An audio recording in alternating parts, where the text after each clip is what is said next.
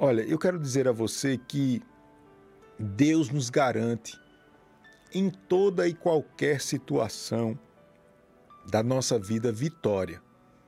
Isso quer dizer que você com Deus, você no trajeto de Deus, até as coisas amargas se tornarão doces.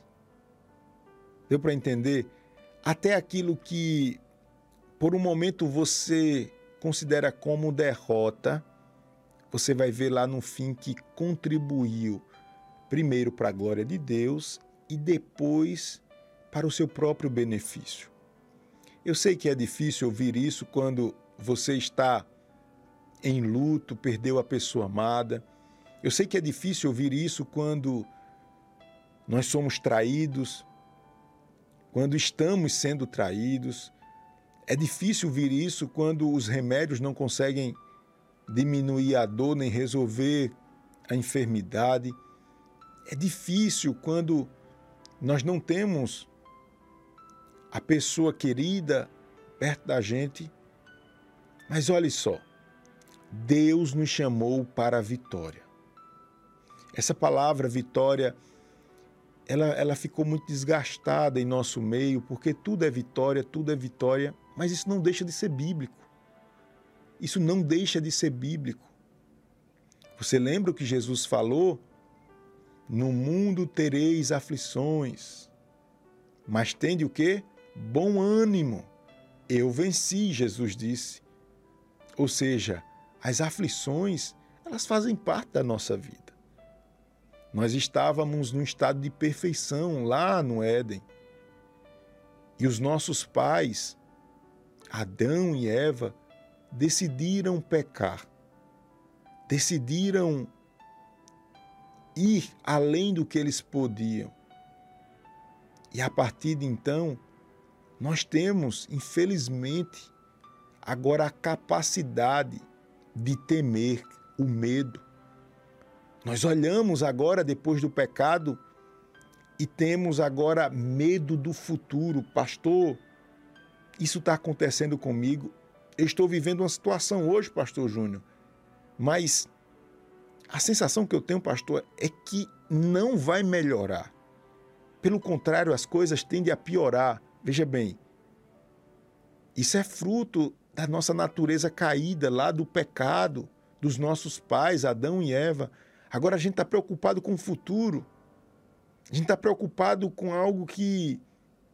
Eu li algo sobre esse, sobre esse assunto esses dias que em torno de 80 e quase 90% das nossas preocupações, dos nossos temores, nunca se concretizarão. Ou seja, nós temos a capacidade de criar um inferninho na nossa mente e aí vem a ansiedade, vem os traumas, fruto do pecado. Mas mesmo dentro desse contexto todo de aflição, de enfermidades, de problema financeiro, de problema na família, de perseguição, meu Deus, o pecado nos assediando toda hora, nos convidando a entregar as nossas forças a Ele, não é fácil. Mas nesse contexto, o Senhor nos chama a viver uma vida disciplinada. Se você puder, diga comigo: disciplinada. Nesse contexto, Deus nos chama para viver uma vida onde a palavra dele é a nossa maior regra a maior regra é como que um jogo, um, ou melhor, um jogo não, uma competição que tem regras. Regras para que todos obedeçam à palavra de Deus, então disciplina, regra, foco. Nós temos a mania, e eu acho que você se identifica com isso também, nós temos a mania de começar as coisas e não terminar. Aí veja só a instrução bíblica para mim e para você nesta oportunidade. Está lá em 1 Coríntios, capítulo de número 9, versículo de número 24. Se você puder, você que liga o rádio agora, você que está comigo me assistindo pelo YouTube Novas de Paz, pelos aplicativos, você pode baixar o aplicativo da Rádio Novas de Paz aí na sua loja de aplicativos, Android, iOS. Você baixa aí, você vai botar Novas de Paz, o site. Tem gente me ouvindo agora em todos os lugares, assistindo, fazendo seus pedidos de oração. A gente vai orar daqui a pouquinho. Mas olha a instrução bíblica. Você que precisa de uma orientação, você que, é o, que quer o alimento diário para a sua alma, é muito importante esse texto, diz assim, ó.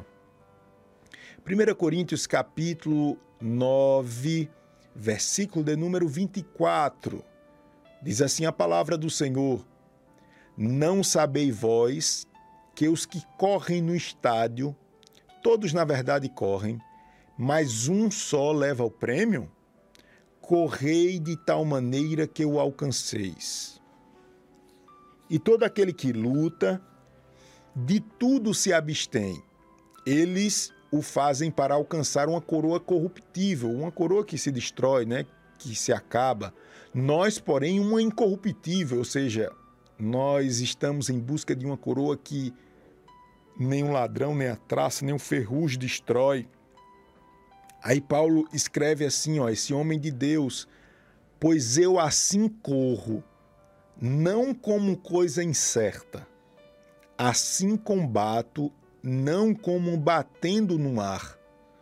Antes subjugo o meu corpo e o reduzo à servidão, para que, pregando aos outros, eu mesmo não venha de alguma maneira ficar reprovado. Pastor, o que quer dizer essa palavra? Essa palavra, meus amados irmãos, ela nos chama para viver uma vida de vitória. E quando eu falo de vitória, eu estou dizendo que aqui essa vitória é principalmente na vida. Principalmente na vida. E quando eu digo isso, em outras palavras, eu quero dizer que vencer não é só importante. Vencer é fundamental. Não existe vida espiritual não existe estado de comunhão com Deus excluindo esta verdade.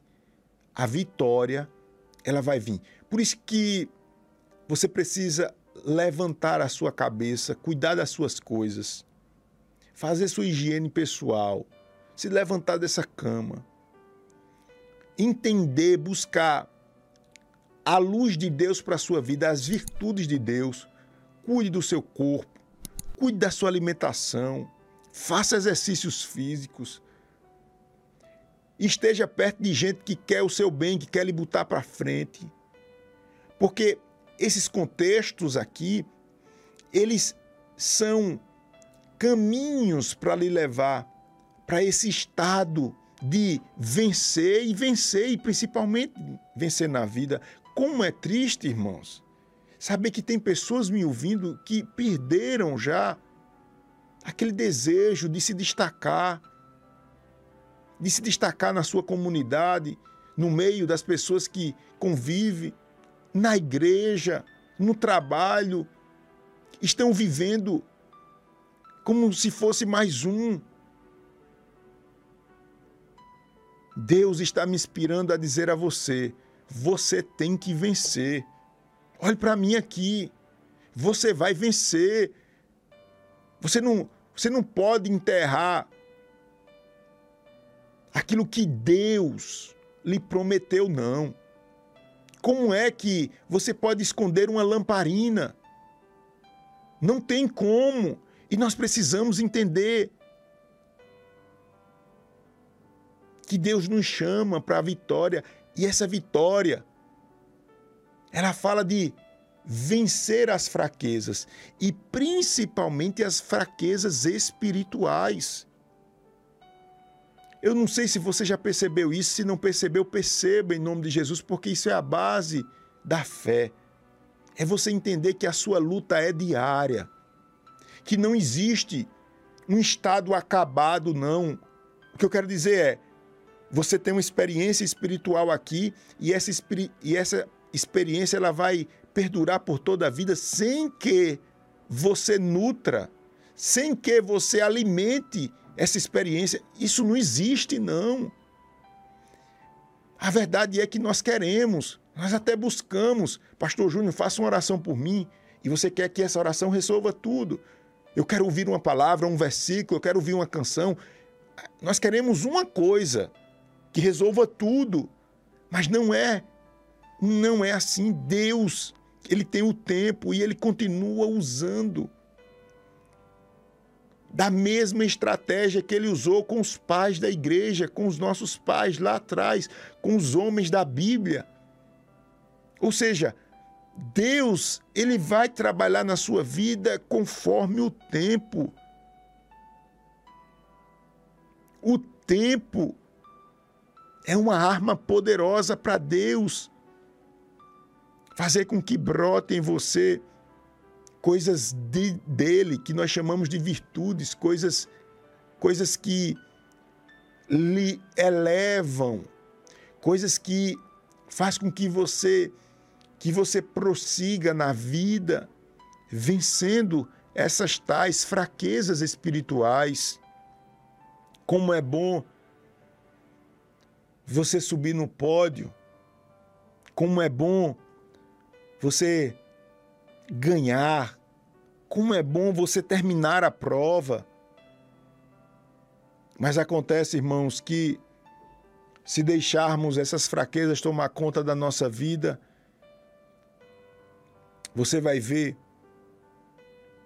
em vez de você estar produzindo, você vai, você vai ver você mergulhado no comodismo, a preguiça, a falta de força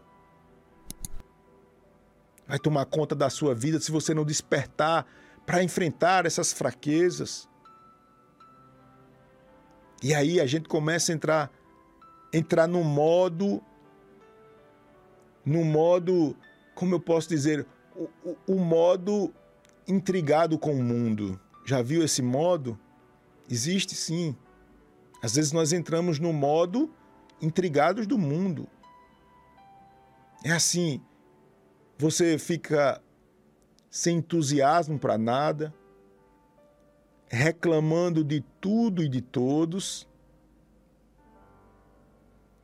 Daqui a pouco você começa a ficar satisfeito com as migalhas que caem na mesa. Você, em vez de estar sentado na mesa, você tem um convite para sentar na mesa, mas aquilo tudo se tornou numa crise tão grande que você acaba agora ficando satisfeito com coisas pequenas, se sente fracassado, culpa os outros, não tem mais expectativa de vida. E o pior de tudo, se você não resolver isso através dessa condição que Deus lhe deu de ser um vencedor e não tem vitória sem luta, sem esforço, sem busca de maturidade, sem vencer as nossas fraquezas espirituais. Se você não despertar para isso, você vai acabar sendo escravo dos homens. Meu irmão, veja que expressão eu não sei nem como classificar isso. Quando você diz assim, ó.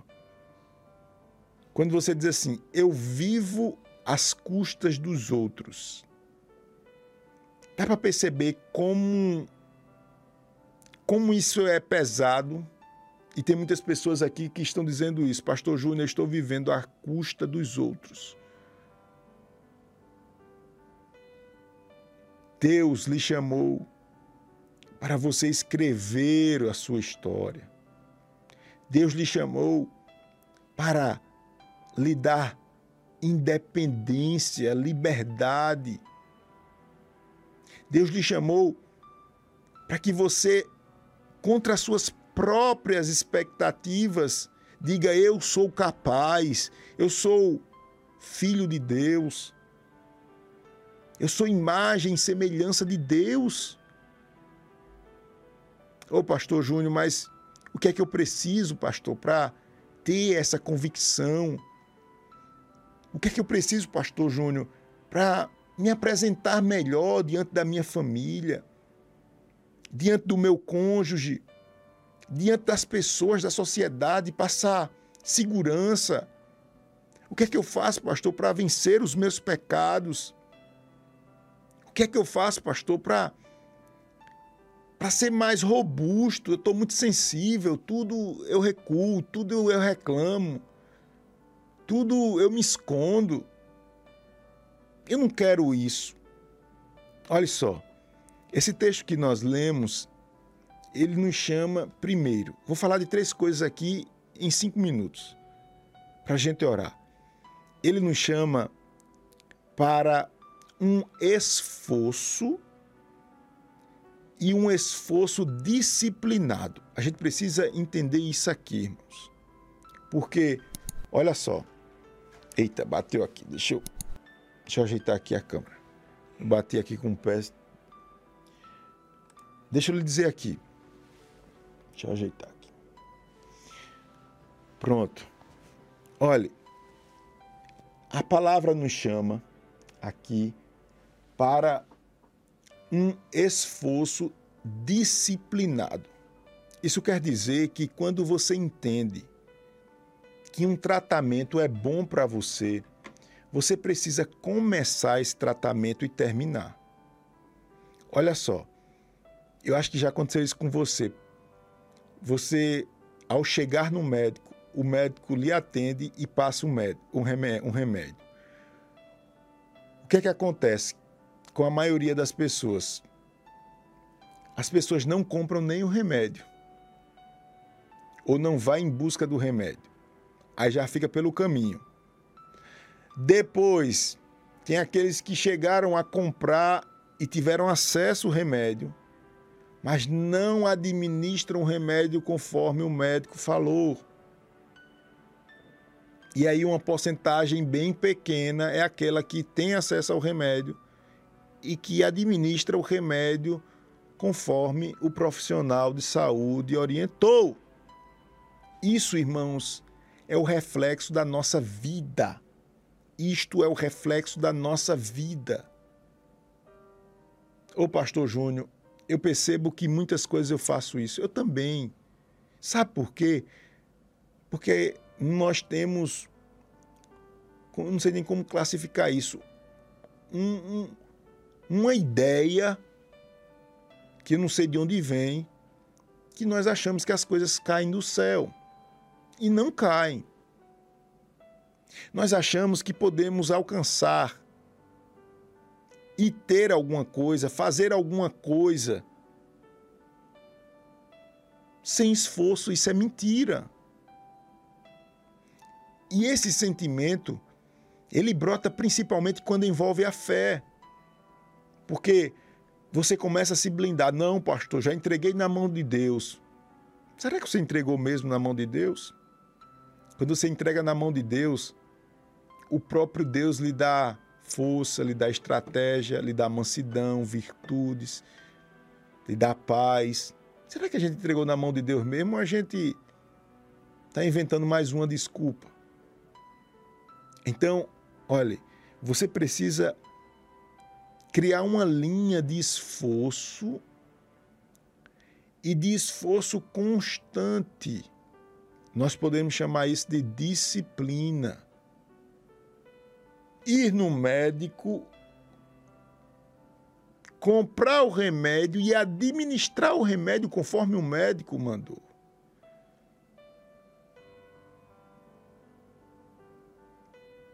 O apóstolo Paulo diz assim: ó, Não sabeis vós que os que correm no estádio, todos na verdade correm, mas um só leva o prêmio? Ou seja, todos vão no médico, mas administrar os remédios certinho e receber a cura só um, vamos dizer aqui, entre aspas, ou, ou seja, poucos. Aí o apóstolo Paulo diz assim: ele está falando da vida, da vida. Ele não está falando aqui de uma dorzinha de cabeça, não. Ele está falando da vida, meu irmão, da vida. Desperta em nome de Jesus.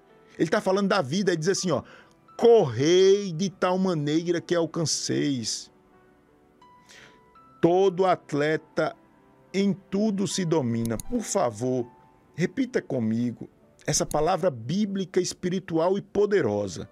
Repita comigo: todo atleta em tudo se domina. Se você puder, quem pode, escreve aí nas redes sociais: todo atleta em tudo se domina. Vamos lá? Todo atleta em tudo se domina. Você que ligou o rádio agora, está ouvindo pelo rádio, fala em voz alta, para isso descer para o seu coração. Todo atleta em tudo se domina. E o apóstolo Paulo ele vai dizer: olha, esse esforço contínuo, ele nos dá uma condição de domínio de destaque natural. Aí ele vai dizer, ó, e eles fazem isso para conseguir uma coroa, um pódio, alguns minutos de fama e depois de se acaba. Mas vocês estão correndo, estão correndo para receber a vida, para receber agora um prêmio que nada nem ninguém pode tirar de vocês e a gente está brincando, irmãos. Nós estamos brincando. Nós estamos se revestindo de todas as desculpas possíveis. Nós estamos se queixando. Nós estamos zangados com Deus. Nós estamos estranhando aqueles que querem o nosso bem. Nós estamos valorizando aqueles que não merecem valor.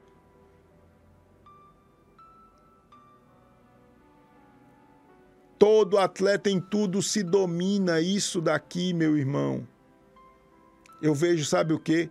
Que a minha vida, a minha vida como um todo, ela é um reflexo da minha condição espiritual se tudo se domina, Paulo está fazendo um paralelo dizendo: olha, vocês têm que estar acima desse padrão. Olha que padrão exigente.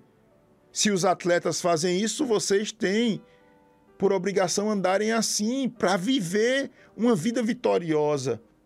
Não tem moleza, não tem mágica, não tem receba e pronto. Não, não tem. Esqueça isso.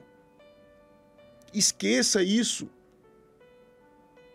E a nossa fragilidade espiritual, elas se revelam no nosso dia a dia, como por exemplo, como eu domino a minha vida, como eu tenho um domínio próprio, como eu tenho essa condição de esforço contínuo, disciplina para ter uma vida vitoriosa, se eu não consigo controlar a minha língua. Quando eu estou com raiva em casa, eu amaldiçoo até o dia que, que nasci. Quando está brigando com a esposa, misericórdia. Os vizinhos dizem: pronto, a irmã está com a peste hoje. Peraí, irmãos, ninguém é de ferro, ninguém é. É, é um, um robô que toda hora. Ai, meu. Não, claro, tem uns momentos, mas peraí, está fazendo parte de, do caráter do seu caráter, esse descontrole. Você não controla a língua. O médico disse: não coma açúcar, não, vai morrer. E você arrocha o pé no açúcar. Não come isso não, vai morrer. Pronto. Não domina nada. Não domina nada. O médico disse, rapaz, olha, faz uma caminhada três vezes na semana. Não, pastor, não tenho tempo. Mentira. Mentira. Mentira. Mentira. Você não tem vontade, não tem, você quer, você acha melhor comprar o remedinho para controle da pressão, não sei o quê, e tomar um remédio e, e deixar o bucho crescendo e ficar por ali na moleza. O problema era que se ficasse assim e morresse, estava bom, mas o problema é que isso reflete a sua condição espiritual, a minha condição espiritual, a falta de zelo pelo corpo, a falta de controle das nossas emoções. Isso mostra o que está lá por dentro o nível da nossa fé, aí vem as lutas, meu irmão. É mesmo que empurrar bebo na ladeira. Daí você entende? essa forma simples de falar as coisas de Deus. Então Deus nos chama para um esforço e um esforço disciplinado, contínuo. Não é dar uma carreira e cansar, não. Calma.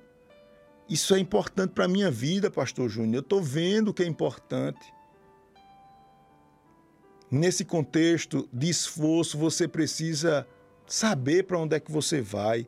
Alguém já disse que quando nós não sabemos para onde ir, dificilmente nós chegaremos em algum lugar. Eu preciso saber, isso fala de propósito de vida. Propósito é caminho. Propósito é aquilo que você para e toda hora você pensa. Toda hora você vive, você respira aquilo. Qual é o seu propósito? Se você serve a Deus, o seu maior propósito é glorificar o nome de Deus em tudo que você faz. E sabendo disso, você pode ter uma, um, uma inclinação bem clara para uma atividade, para outra, mas sempre com o objetivo de glorificar a Deus, mas é perdido no mundo, não sabe para onde vai, como vai, já deixou muitas marcas nos outros, já foi vítima de muitas marcas, já arranhou os outros e já foi muito arranhado, e aí sai feito um doido no meio do mundo. Deus quer interromper essa rotina de desgraça, essa rotina de, de, de. Paulo diz assim: ó, assim corro eu, não sem meta, assim luto, não como desferindo golpes no ar. Paulo está dizendo assim: ó, eu não estou fazendo graça para ninguém sorrir, não. Eu não estou agindo aqui feito um tolo que outrora eu agia, não. Eu tenho agora um, um caminho, uma meta. Eu ajo com esforço, com disciplina e eu sei para onde vou. E por fim, para a gente orar, que horas são? Nove horas. Veja bem, você não pode querer fazer as coisas com seu achismo. Às vezes nós julgamos os outros, vemos, como eu posso dizer, a arrogância das pessoas, o egoísmo e, e todo mundo age assim, não sei o que, você é o coitadinho e tal. Mas você, você não percebe que o seu eu acho é mais poderoso do que tudo. Você baseou a sua vida no eu acho, eu penso, eu sou. Meu irmão, como assim? Alguém já disse que o problema da gente não é a, aquilo que nós não conhecemos. O problema é aquilo que nós conhecemos, mas ao final se revela como uma inverdade, uma mentira. Ou seja, o problema não é aquilo que a gente não conheceu ainda, é aquilo que a gente conheceu e tem como verdade, mas no final vai se revelar como uma mentira, uma, um, um, sei lá, uma fantasia. Um eu acho mesmo, é um, eu acho, pastor, eu acho que é assim. Eu acho que a igreja é assim. Eu acho que o evangelho tem que ser assim. Eu acho que meu patrão tem. Eu acho que os governantes. Eu acho. Hum. Nós chegamos aqui através de princípios, através de leis. Existe uma ordem dada pelo próprio Deus que sustenta todas as coisas, que nos tirou de uma condição para outra. Existe, existe uma verdade, mas você está vivendo, no, eu acho, está vivendo na base do ele me machucou, ele me fez mal, ele me traiu, ele está na condição de meu inimigo. Veja bem, é um negócio que. Onde é que isso vai terminar? Deus nos chama para viver conforme as, as suas regras. E a regra dele é a palavra de Deus. A regra dele é a palavra de Deus. Então, não tem não tem moleza, esforço, esforço contínuo é resultado de disciplina. Você precisa controlar as coisas você mesmo, você precisa ter um controle mínimo de você mesmo, das coisas mínimas. Não tem hora para dormir, não tem hora para acordar. Não tem hora para comer, não tem hora para descansar. Você precisa ter uma meta, saber para onde vai, quem é você. Se você não descobriu quem é você ainda, dificilmente, dificilmente você vai fazer alguma coisa, alguma coisa que preste na vida. Tem pessoas que têm 50 anos e ainda estão vivendo como adolescentes. É a adolescência que vai até os 50. É, é só viagem, é só loucura, é só viver com irresponsabilidade. E por fim, você tem uma regra, não adianta estar tá, tá numa competição. Toda competição tem regras e regras duras. Não adianta você fazer valer para aqueles que não conhecem a regra. Você tem que fazer valer para aqueles que conhecem a regra. Porque fora da regra é muito fácil. Tem que ser dentro da regra e essa regra é a palavra de Deus. Está escrito. Tudo na Bíblia, tudo na Bíblia.